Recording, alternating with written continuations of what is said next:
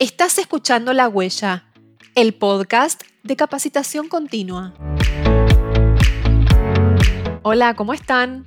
Llegamos al último episodio de esta segunda temporada en La Huella. Mi nombre es Ana Laura y para finalizar este ciclo de e-commerce, quisimos junto a Tienda Nube regalarte este episodio lleno de consejos, aprendizajes y motivos para que crezcas en este mundo online. Vicky Blasevic, con quien comenzamos la temporada, se suma nuevamente en este último encuentro. Y además nos va a acompañar el cofundador de Salvaje City. Conozcamos más de ellos para luego comenzar una charla imperdible. Hola, soy Vicky Blasevic, trabajo en Tienda Nube en el área de comunicación y marca.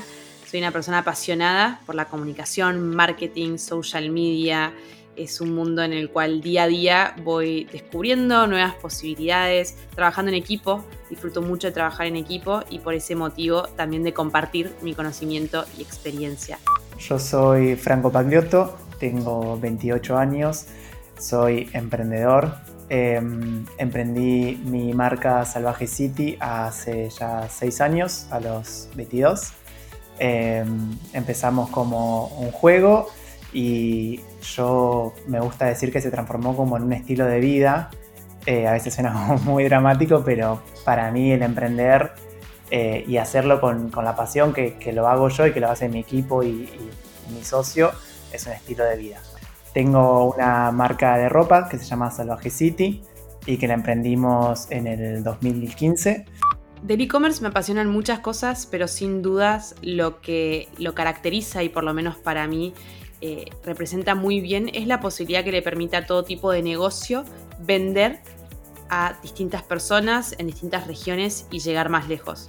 Es la posibilidad de que tu marca crezca, de cumplir tu sueño, de generar empleo y creo que es un universo del cual hoy vamos a hablar un poco y quizás ustedes conozcan, pero que realmente aún nos queda mucho, mucho por recorrer y aprender acerca del mismo.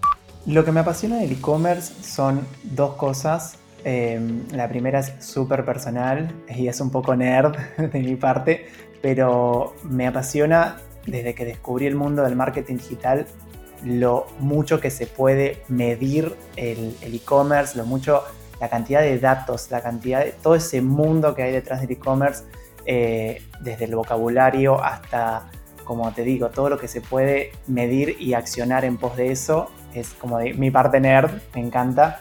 Eh, y la otra, ya no tan personal, sino más bien para con un otro, es las conexiones que puede generar el e-commerce.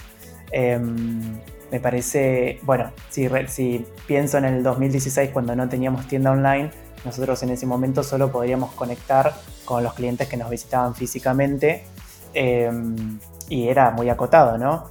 Eh, hoy en día uno puede estar conectado con bueno, obviamente se haces envíos a todo el mundo, con gente de todo el mundo, con gente de tu región y, estar conectado a través de, en mi caso, es una compra, un paquete físico, pero se puede estar conectado a través de un montón de cosas de, lo que es el mundo e-commerce. Así que esas dos cosas. Les doy la bienvenida, Victoria, Franco, ¿cómo les va? Muy bien, muy bien. Muchas gracias, felices de estar charlando hoy. Por favor, gracias a, ambos por hacerse un ratito y estar acá en la huella para charlar sobre esto. Para comenzar, Vicky, te pregunto, ¿qué implica una experiencia de compra positiva? Excelente, creo que por positivo nos referimos a algo que sea memorable y que la persona recuerde como lindo o bueno, que le contribuyó algo. Pero para que haya una experiencia tiene que haber un comprador, un usuario del otro lado que esté eh, interesado en comprar nuestra marca y satisfecho con lo que vivió. Entonces, una experiencia positiva consta en cuidar a esa persona, entender que eh, tiene una expectativa a cumplir o a satisfacer con la compra que está haciendo y cuidar el proceso de punta a punta, ¿no? O sea, yo, suelo decir que la experiencia de compra no finaliza en el checkout de una tienda cuando la persona coloca la, tarjeta de crédito o el medio que elige para pagar la, la compra, ¿no? Depende de las, etapas previas de atención, de responderle sus consultas, que pueda comprar bien en, la tienda, que luego el servicio postventa también sea espectacular, desde la entrega del producto hasta cualquier consulta que pueda tener después, desde devoluciones o incluso una posible recompra. Y si lo queremos graficar, una experiencia de compra positiva sería como un círculo que cierra y, se repite, ¿no? O sea, que cuida muy bien a la persona que está del otro lado. Bien, y Franco, desde Salvaje City, ¿cómo manejan esto? ¿Tienen en cuenta la experiencia de compra? ¿Es algo que han ido aprendiendo con el tiempo? ¿Cómo, cómo se les fue presentando? Sí, 100%. Eh, eh, bueno, aplica todo lo que decía Vicky. Em, es muy loco porque hay mucha gente que cree esto que decía, que la experiencia de compra termina en el checkout, cuando el cliente pone pagar y ya está. Y, como marca es como que ahí medio que recién empieza, ¿no? Vos podés haber tenido capaz que algún estadio previo, si esa persona consultó por alguna red social, pero si no, quizá te encontró en algún buscador, entró y compró, y ahí empieza lo que la marca puede hacer en pos de generar una experiencia de compra eh, positiva, buena, excelente, y seguimos eh, para arriba. Eh, nosotros lo que trabajamos, que, que fue desde un principio, es la conexión con el cliente. Nosotros valoramos cada cliente, yo siempre le digo a mi equipo, eh, ahí no está, o sea, detrás de la orden 17555 hay una persona y esa persona puso su tiempo y su dinero, entró a salvajecity.com, eligió artículos, los agregó al carrito, o sea, hizo un montón de cosas y se transformó en 17555, pero detrás de esa hay una persona y esa persona está con grandes expectativas y está esperando eh, su paquete. Así que eh, siempre tratamos de hacer lo mejor posible, ya sea desde el packaging, desde... Eh, la otra vez me acuerdo, pusimos en la plataforma en la que hablamos con todo el equipo, que muchas veces ahí en nuestra tienda nube tenemos eh, un recuadro que el cliente puede dejar al final de todo un mensaje. Ese mensaje a veces lo usan para dejar algo técnico, como, como por ejemplo estoy en tal horario o es una oficina, cosas así, pero lo más lindo que sucede con ese recuadro es que a veces nos dejan mensajes lindos, tipo, los amo, son lo mejor del mundo, nunca cambien. Eh, y ahí es súper lindo. Em, y, si bien nosotros tenemos como esta buena práctica de cada tanto escribirle en una postal a algún cliente random que vamos agarrando, cuando hay un mensaje de ese tipo, quedamos ya con el equipo que siempre, siempre se contesta, ¿no? Así sea, quizá los amo, simplemente le ponemos nosotros también, ¿no? lo ponemos en la postal y eso va en el paquete e imagínate, quizás ese cliente no se acuerda que nos escribió eso y simplemente lo hizo por impulso. E imagínate cómo se conecta lo que hizo en el checkout de la compra cuando le llega el paquete dos, tres días después y lo que eso genera en una experiencia de compra. Así que en eso, más que nada, en los detalles y en tratar a cada uno no como un número, sino como una persona que es lo que es eh, y con todos los detalles que eso conlleva.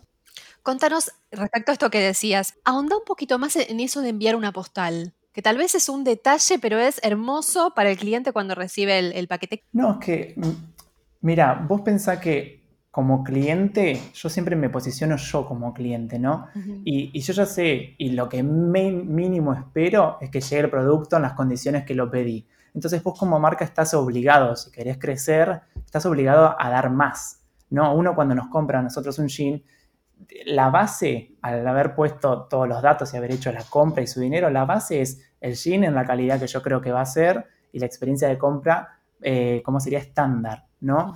Entonces, nosotros como marca tenemos, y, todos como marca tienen el desafío de, bueno, cómo subimos un nivel esto. Entonces, eh, a veces son, como te digo, detalles tontos, no tienen que ser eh, una cosa increíble, simplemente una, una, postal de la marca para que esa persona tenga, yo por ejemplo, la, que tengo yo la uso como separador de libro, todas las noches la veo, todas las noches veo la marca. Claro. Em, y diferentes detalles, a veces escribimos, eh, como es, esta conexión con el cliente. Eh, me acuerdo, no sé si fue, sí, el Cyber Monday pasado es cuando más se intensifica ¿no? este tipo de conexión.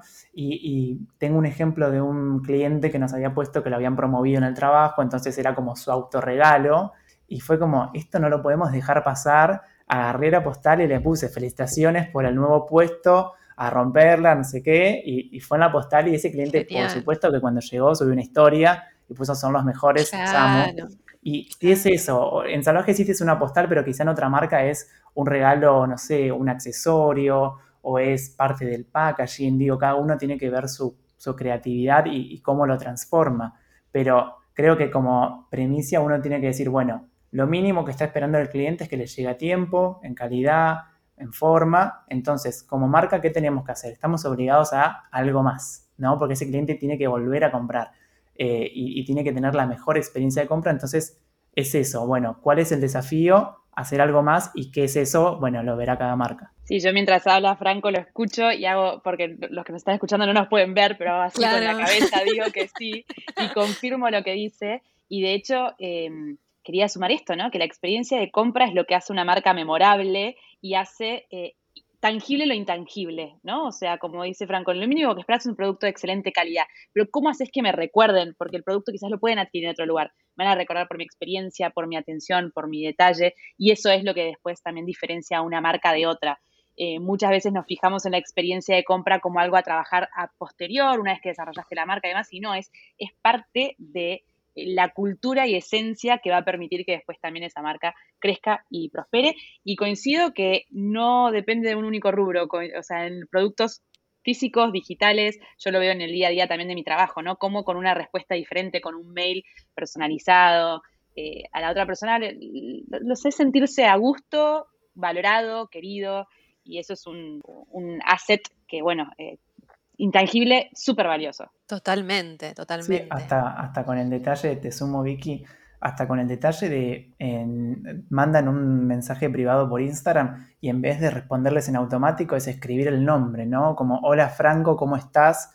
Eh, hasta en ese detalle es eh, que uno puede contribuir. Entonces, eh, el viaje es muy largo, ¿no? El, el, journey, lo que se llama journey, es muy largo y empieza desde la consulta hasta que te llega el paquete, lo abrís y hasta incluso si también, si tenés, eh, tuviste un problema con, el producto, porque puede pasar, no vamos a decir que no, cómo lo soluciona esa marca también sigue eh, la experiencia de compra. Entonces, es muy largo y puede, eh, como marca podemos hacer muchas cosas. Hay que ponerse creativos.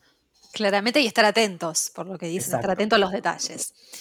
y esta experiencia de compra, ¿no? Que hay que, digamos, fomentarla en todo el proceso del e-commerce. En los medios de, de pago, ¿cómo puede implementarse? ¿Hay alguna instancia en los medios de pago en donde se generen experiencias de compras positivas distintas de otras que no lo son tanto? Creo que justamente si pensamos que la experiencia es ponernos en, los pies y generar empatía con nuestro usuario, tenemos que ofrecerle opciones que le sean convenientes, eh, porque muchas veces los negocios piensan quizás, bueno, voy a ofrecer cuotas porque conviene por tal motivo. Pero en realidad le conviene a tu cliente, comprar tu producto de esa forma. Entonces, cuando nosotros desarrollamos ese tipo de pensamiento en el cual nos preocupamos en cómo va a estar el otro, eh, cómo, lo vamos a, cómo le vamos a facilitar la compra, después es positivo, sin dudas. Tener cuotas, promociones, beneficios, se convierte luego, se traduce en más ventas. Pero el primer paso está en pensar en nuestro cliente. Así que yo creo que en medios de pago sí, y tenemos la suerte que el ecosistema, la suerte no, la realidad es que hubo mucho trabajo de varias compañías estos últimos meses y años.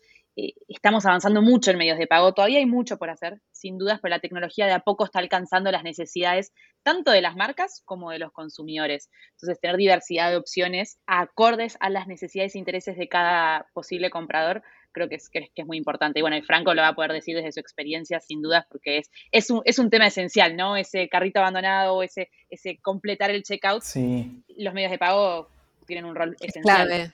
Claro, Franco. Sí, eh, 100%.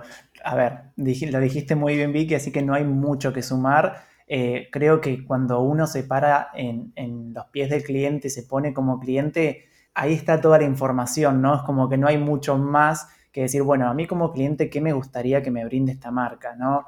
Una, experiencia de usuario buena, eh, opciones en medios de envío, opciones cómodas en medios de pago. Eh, bueno, después también uno puede, depende de la ocasión, sumar algún descuento, alguna promoción.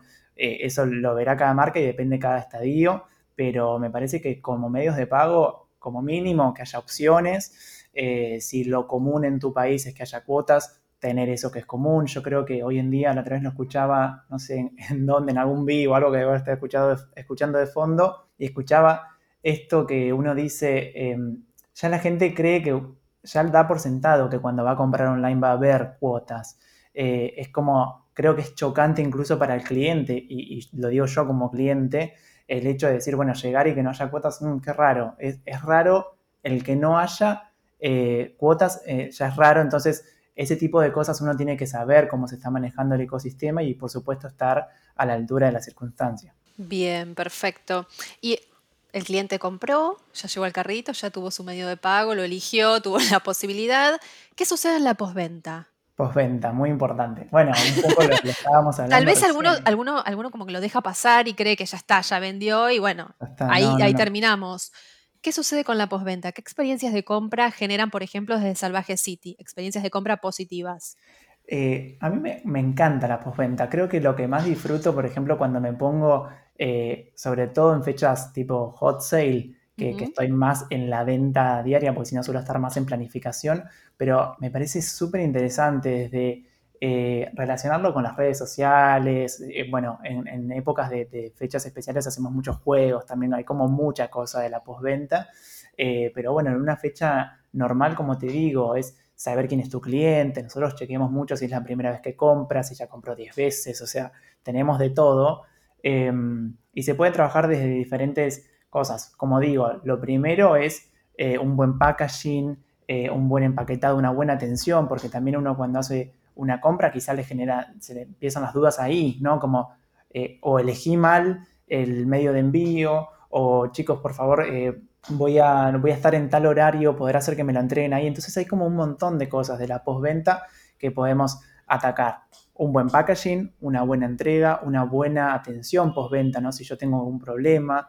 Eh, nos ha pasado que hay clientes que han tenido un problema que vos decís, ay, lo pierdo eh, porque nada, tuvo una falla con un producto, por ejemplo, que nuevo, nuevamente repito, pasa, tuvo una falla con un producto. Y depende, ahí entras vos como cómo haces tu postventa y cómo haces tu atención para que ese cliente no lo pierdas. Hay casos que, bueno, por mala experiencia puede pasar, a nosotros nos pasa alguna vez cada un montón de tiempo, por suerte, que se pierde el cliente, pero si no, por lo general es cuando más le tenés que poner el foco y hacer una buena atención para que ese cliente vuelva a comprar. Y muchas veces queda aún más contento por cómo le resolvieron el problema que en una primera instancia por cómo compró. Tal vez a veces no, es por una falla, sino, qué sé yo, por un cambio de talle que, excede a todos, digamos. Eso, entonces, la posibilidad de que te lo, yo me pongo desde el punto de vista del cliente, que te den una respuesta rápida, que te lo solucionen. O sea, no importa si tal vez el producto me lo van a cambiar dentro de cinco días, pero yo tener la certeza de que eso va a suceder. No, y también eh, ahora que lo dijiste como cliente, también de darle constante feedback. Muchas veces como marca, yo siempre me paro y cuento experiencias que hemos vivido. Muchas veces no tenemos la respuesta porque depende de alguien más, no sé, del medio de envío, por ejemplo, pero yo entrené a mi equipo para que todos los días, si, si va a tardar cinco días en darle una respuesta, todos los días escribirle a la persona, hola, ¿cómo estás? Eh, aún no tengo respuesta, pero quería dejarte la tranquilidad de que estamos atrás de lo tuyo, ¿sí? Como todo el tiempo con, contactar a la persona, darle la seguridad, esas son cosas que creo que hacen eh, la diferencia entre un negocio y una marca, ¿no? Eh, que hacen que vos digas, bueno, no, no compré ropa, compré en Salvaje City y me atendieron de esta manera y tuve un problema y me lo solucionaron de esta manera, o me mandaron este detalle o entregaron súper rápido son, diferentes cosas, todas las que te nombré son todas de postventa, entonces imagínate el mundo que hay detrás de eh, después del checkout. Sí, y yo coincido en que sumo, dos cositas más, ¿no? La primera en la cual coincido al 100% es esta proximidad que tienen las marcas que las diferencia, ¿no? Esto de la necesidad de humanizarse. Eh, es, la necesidad la suelen tener las grandes corporaciones, la de humanizarse. Las marcas eh, que se pueden denominar emprendimientos, que además emprendimientos hoy en día puede ser desde unipersonal hasta un emprendimiento familiar o pyme ya más grande, vale para, para todos los estadios, es esto de que puedes estar cerca, puedes hablar de una forma humana, puedes contestar un WhatsApp. Yo recuerdo muy bien también, compré una prenda y me acuerdo que mm, pedí el talle, pensé que me iba a quedar bien y no me quedó bien. Mm, la marca me hizo la devolución, me contestaron por WhatsApp, me separaron los productos. Yo, viste, cuando dije, wow, o sea, no, no me lo esperaba tan buena calidad. Me hicieron el gesto de no cobrarme el envío. La realidad es que dije, le dije, ¿cuánto tengo que pagar la moto de cambio? No, no te preocupes, corre por nuestra cuenta. Que entiendo que esto depende mucho de cada negocio, ¿eh? O sea, y de vuelta, Fran, Fran lo dijo, ¿no? O sea, cada, cada negocio pone las promociones, beneficios que puede, pero si podés cuidar a ese cliente y mimarlo por haber confiado en vos, eh, es la mejor decisión que podés tomar, ¿no? O sea, estar, cerca y, hablarle como del uno a uno. Y realmente, siempre lo digo, las grandes marcas anhelan poder hacer eso, entonces el no hacerlo para mí es, desaprovecharlo. Esto que decías de, personalizar, ¿qué está buscando uno cuando emprende? ¿no? Está buscando clientes, que es lo primero que tiene que hacer. Entonces, pensá que si vos vas eh, generando cliente por cliente y no, y no esto de apuntar a las masas. Sí, obvio, apuntar a las masas si tu marca eh, lo necesita, pero después pensar que cada uno, cada persona cuenta y cómo tratar a cada una de las personas que compran. Imagínate eso, potenciado por todos los clientes que tenés y bueno, clave del éxito. Sí, es el famoso de boca en boca, ¿no? O sea, el, el boca en boca se genera por esto, que sigue muy vigente hoy incluso, a pesar de toda la digitalización. Y yo algo que sumo que en la experiencia de postventa, que en realidad es más un beneficio para las marcas, pero es esto de invitar a nuestro usuario a, a subir contenido en redes, esto que comentó Fran de, un caso donde cuando mandas una postal a la persona, eso en inglés se llama User Generated Content, pero en definitiva es contenido generado por nuestro usuario, nuestro cliente. Y genera como una prueba social en redes de que nuestra marca es querida, de que a la gente le gusta, de que la utilizan además. Es como si fuese un, review eh, en Google, por ejemplo. Bueno, pero en redes sociales, tus clientes se pueden volver tus influencers. Entonces, hacer eso me parece eh, también muy interesante y sé que en Salvaje City, Fran, lo hacen, o sea, lo veo constantemente. Prosumidores, vos lo dijiste en inglés, yo lo hago en español, prosumidores, eh, productores de contenido, consumidores, ¿no? Como que te generan el, contenido. Mira, ya que lo trajiste, comento algo que nos pasa a nosotros que es muy gracioso y que ahora que, estamos con un community lo estoy entrenando en eso. Em, a nosotros la gente quiere aparecer en nuestras redes, o sea, es como hasta te digo, a veces deben comprar para aparecer en las redes. Hay como una, euforia por, ser mencionado, ¿no? Por estar en las stories de, Salvaje. Obviamente, al ser ropa, eh, la gente se lo quiere poner, se saca la foto, muestra el outfit. Entonces, hay como una cultura de todo eso. Y, y nos fuimos dando cuenta, a medida que íbamos respondiendo DMs y demás, que la gente ya subía la historia para que lo reposteemos, ya ni siquiera por una cuestión propia, era como, bueno, la subo porque sé que me van a repostear, porque lo hacíamos constantemente. Bueno, y ahora que estamos un poquito más organizados con el contenido, eh, quedamos que siempre la reposteamos a la noche, ¿no? Llegan 8 o 9 de la noche, cuando ya los locales cerraron, cuando ya un poco se apagó todo, aprovechamos a repostear a los clientes. Eh, entonces tenemos una metodología que es cuando nos mencionan a las 11 de la mañana, tienen que ser pacientes hasta las 8 de la noche, porque muchas veces si no la subís, la borran. O sea, imagínate lo prosumidores que son, que es como, si no la suben, bueno, la borro porque igual yo quería que me mencionen. Esto es posta, es real que pasa. Entonces ya tenemos como, nos etiquetan, les tiramos, eh, contestamos con fuego, genio, no sé qué, lo que sea, a la noche reposteamos. Siempre les ponemos eso y la gente, ah, bueno, genial, y ahí reposteamos a la noche. Y, está buenísimo porque eso te genera que otros usuarios lo vean y también se sientan parte. O sea, es, es generar comunidad constantemente. Totalmente, es muy considerado además ahora las valoraciones en las redes. Eh, uno antes de comprar a veces chequea a ver qué dicen los usuarios de, las marcas y las redes están muy a mano eso. Es como que te aparece eso, no, hay que hacerlo. Hay que hacerlo.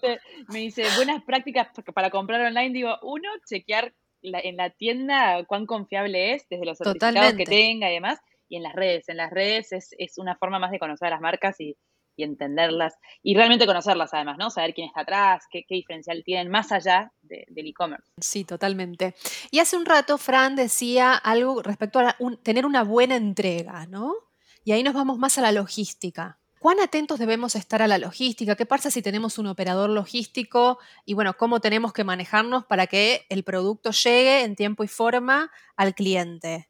Eh, Fran, por ejemplo, ¿ustedes cómo lo manejan eso? Bueno, nosotros trabajamos con dos, tres empresas dependiendo del momento de, la época del año, si es fecha especial y demás. Eh, perdón, en fecha especial suman más empresas. Sí, probablemente sumemos alguna express o, hay, mucha gente que aprovecha la fecha especial y el cliente que quizá compra en el local, como es una fecha especial online, compra online. Y bueno, ya que está, que me lo envíen. Entonces, por ahí hay que cubrir eso que quizá en otro momento no está. Em, lo que más, más importante, o sea, nuestro norte respecto a lo que es logística son los tiempos, que creo que obviamente la forma también, pero los tiempos es lo más, más importante, el poder entregar eh, rápido te cambia, te cambia el negocio, te cambia todo. Nosotros lo vimos el año pasado eh, en plena cuarentena, que solo teníamos tienda online. Y, que además la gente estaba muy ansiosa porque, bueno, era un contexto que todos estábamos ansiosos. Mm. Yo lo he contado en, otras eh, charlas que me acuerdo los primeros días de cuarentena se me rompió, va, se le rompió a mi novio el cable del celular eh, y compré un cable de celular por Mercado Libre, o sea, nada que, o sea, no es que estaba esperando un outfit o algo así, y estaba esperando el cable del celular, o sea, quería que alguien me toque el timbre, ver a otro humano y recibir eh, el cable del celular. Así que imagínate cómo estaba la gente que compraba ropa o que compraba, no sé, tecnología. Entonces ahí sí nos cambió mucho. El año pasado a nosotros nos fue muy bien porque pudimos hacer esa diferencia para con las otras marcas. Nosotros teníamos entrega en el día, empaquetábamos, éramos como el equipo de los locales no estaba, estábamos todos enfocados en un solo canal, entonces habíamos mejorado muchísimo lo que eran los tiempos de entrega y obviamente la gente era muy loco. Lo recuerdo y digo, wow, la gente compraba y quizá el otro día ya te volvía a comprar porque habías lanzado nuevos productos y bueno, ya, me los habían entregado, entonces vuelvo a comprar. Eh, así que lo que más trabajamos y obviamente hay otras aristas como lo que es las formas y los precios, de, la logística, pero bueno, creo que tiempos es una de las cosas fundamentales. Yo no soy una persona paciente y a veces cuando hago una búsqueda, sobre todo en Mercado Libre, me, me fijo más en cuánto me van a tardar. O sea, no puedo esperar 20 días en que me entregues. El, el que llega mañana. Uno elige el que llega mañana. Llega hoy. llega hoy. Necesito yo. Yo necesito llega hoy y me quedo así esperando. Eh, no, no, sí. Yo soy llega hoy. A mí me encanta a veces, viste, que tenés hasta el filtrado de llega hoy. sí, sí, sí, sí. Así que imagínate que lo que más miramos son los tiempos. Bien, Vicky. No, yo coincido con Frank que, el tiempo es clave eh, y además porque cuando hablamos de diferenciarse, ¿no? Si la persona puede adquirir un producto similar, aunque no sea el mismo, pero alguien se lo entrega más rápido, va a elegir a ese otro proveedor. Y, esto de cumplir con las expectativas, ¿no? O sea, eh, hay que cuidar mucho la logística y con quiénes trabajamos, porque en realidad la logística, la mayoría de las veces, las marcas no lo gestionan, se terciariza, porque, porque es así, es lógico por lo complejo que es el negocio, ¿no? Por ese motivo se evolucionó mucho del año pasado a este realmente.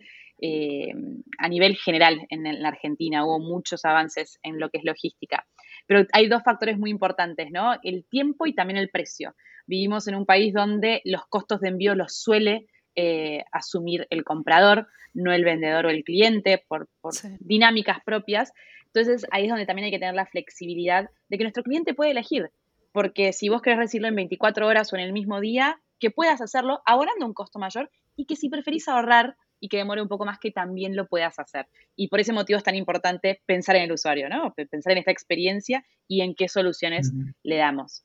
Pero es esencial. Y también elegir proveedores confiables en ese sentido, porque quien entrega el paquete no trabaja en nuestra compañía, pero nos representa. Claro, sí, totalmente. Sí, la forma en que lo hace, los tiempos que se cumplan y, también ese momento, ¿no? Seguimos hablando de este, del viaje que es la compra y que termina obviamente cuando el cliente abre el paquete, se pone el producto, etcétera, pero también es parte de ese momento de entrega. Eh, imagínate eso, como lo contaba recién, en plena cuarentena, lo importante que era. Nosotros que empezamos a trabajar con una nueva empresa logística era, bueno, toma, te vamos a dar este tapabocas, estos guantes, acá te tienen que firmar, lleva hasta virome, desinfectate esto, todo eso que en ese momento era como, era como el, peor momento de la pandemia, era como, bueno, necesitamos que hagas las entregas, pero necesitamos que las hagas así y así, eh, porque no hay, no hay margen de error en este, en este contexto. Así que sí, es todo muy importante el tema logística. Y ya para ir cerrando en relación a, a todos los aspectos que fuimos conversando en este ratito, ¿Cuál sería, si ustedes deberían elegir, una de las claves más importantes para generar una buena experiencia al cliente? Vicky, vos desde tu especialidad, desde tu experiencia, Franco, vos desde, desde el negocio mismo, ¿no? Desde tu marca.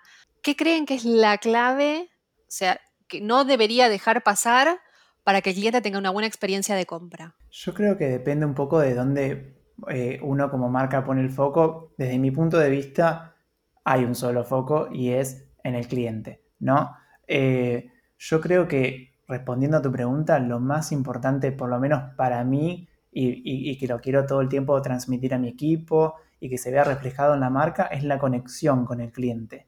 Eh, es, bueno, ¿cómo generamos que este cliente no sea, eh, compré ropa y no sé bien dónde y compré Salvaje City? ¿Qué hay, ¿Cuál es la diferencia entre decir una cosa y decir la otra, no? Y estudiar eso que está en el medio. Entonces, para mí lo más, más importante, y justamente en el e-commerce, que uno compra en una tienda y está en su casa, no es que va y visita un local y ve un vendedor, etcétera, etcétera, como era antes, en el e-commerce, uno tiene que generar esa conexión desde, no sé, hasta el encabezado que dice tu tienda, eh, los medios que ofreces, o sea, muchas cosas, eh, se puede generar una conexión, que uno compre y diga, bueno, eh, viví una experiencia, ¿no? Que es lo que queremos eh, las nuevas generaciones, ¿no? Y lo que van a querer ni hablar las generaciones que vienen, ¿no? Vivir experiencias es lo que uno quiere. Entonces, ¿cómo hacemos para que la compra de un producto se transforme en una conexión con la marca?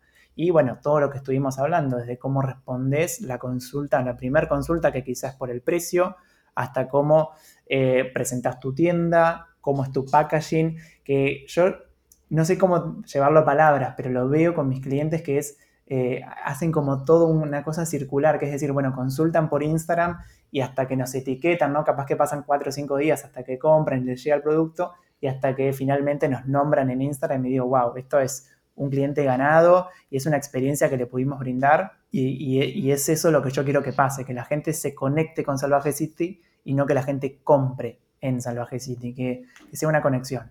Es clave esa palabra, me parece que dijiste recién. Me encantó para, para cerrar. Vicky, ¿querés sumar algo? No, yo coincido con Franco de que cuando hablamos de experiencias, hablamos de clientes y creo que en cada paso que hace el cliente desde nuestras redes hasta nuestra tienda hay un punto de la experiencia a cuidar. Eh, y me, cuesta mucho resumirlo de alguna forma, pero la experiencia es lo que vive el cliente. Entonces, pensar primero en el cliente, en esa empatía, en serle transparente, en setear expectativas, en cuidarlo, ofrecerle las mejores soluciones y que en definitiva sea el centro de lo que hacemos y de las decisiones que tomamos. Y esto aplica realmente a todo tipo de negocios. E-commerce, plataformas, servicios, eh, el cliente es quien nos permite crecer y también quien tiene que orientar nuestras decisiones. De hecho, sumo eh, no sé si lo voy a decir tal cual, pero hay una frase que no sé bien quién la dijo, que tus clientes discontentos son tu mayor fuente de aprendizaje. Eh, ni hablar, ni hablar de eso. Eh, cuando uno pone el foco en el cliente, ya tiene todas las respuestas. Yo creo que eso es lo, el consejo que capaz que mejor podemos dar hoy para una persona que está emprendiendo en el mundo del e-commerce, es enfocate primero, conoce a tu cliente y luego enfócate en él o en ella y tenés todas las respuestas de cómo vas a tener que manejar tu negocio. No puedo estar más de acuerdo. 100%. muy claro, muy claro. Han sido amorosos los dos en dedicarnos este tiempo. Vicky ya nos conocemos bastante, has estado en distintas actividades con nosotros y esperemos que vos y Tienda Nube sigan estando compartiendo estos ratos. Y Franco, un gusto, bienvenido a, este mundo de, capacitación continua y de la huella a través de la Cámara Argentina de Comercio y Servicios. También espero volver a encontrarte en otro espacio súper productivo desde tu, desde tu marca y desde toda tu experiencia como fundador eh, de una empresa. Te, felicito, la verdad. Y... Gracias, y gracias por la invitación. Muchas gracias. Como siempre es, un placer, así que acá con Fran y, todas las veces que haga falta para, aportar e inspirarlos también un poco, ¿no? A que, a que emprender es, es una aventura intensa, pero que con estos espacios se hace más fácil también. Por supuesto, esa es la intención también de la temporada, ¿no? Y, por eso nos gustaba tenerlos para, para cerrar este ciclo, eh, que sea motivador y que la verdad hemos podido, creo que hemos podido transmitir eh, todas las ventajas del e-commerce para esto.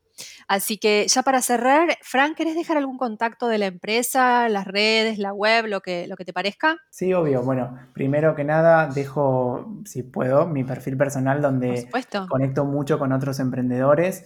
Eh, me encanta y, eso es algo que empezó como con Salvaje City. De repente vi que había un mundo emprendedor que estaba necesitando eh, tips, consejos y demás. Así que bueno, mi Instagram es arroba francopagliotto con dos T. Ahí charlo todos los días con diferentes emprendedores y después la marca la encuentran en, bueno, en todas las redes sociales, obvio, eh, arroba salvajecity eh, o también pueden ir a la tienda online que es www.salvajecity.com. Perfecto. Vicky, recuérdanos tu contacto, que la gente seguramente va a querer seguir charlando con vos y escuchándote. El tuyo, el de tienda nube. Mi Instagram es arroba Vicky Blasevic, me van a encontrar por ahí también. Yo muestro un poco de, comparto un poco de tips de e-commerce, pero mucho también del detrás de escena de trabajar en una empresa como Tienda Nube y de liderazgo, que, es mucho de lo que hago en mi día a día. Buenísimo. Y como siempre en las redes de Tienda Nube, eh, no solo los mantenemos actualizados de las novedades de la plataforma, sino que buscamos también contribuir con consejos y recomendaciones. Buenísimo. Bueno, muchas gracias y esperamos encontrarlos y escucharlos pronto nuevamente. Gracias.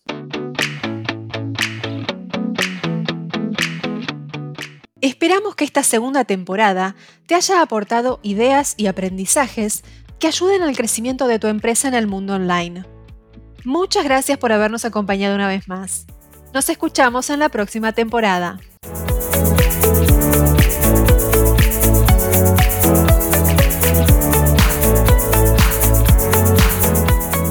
La huella forma y transforma.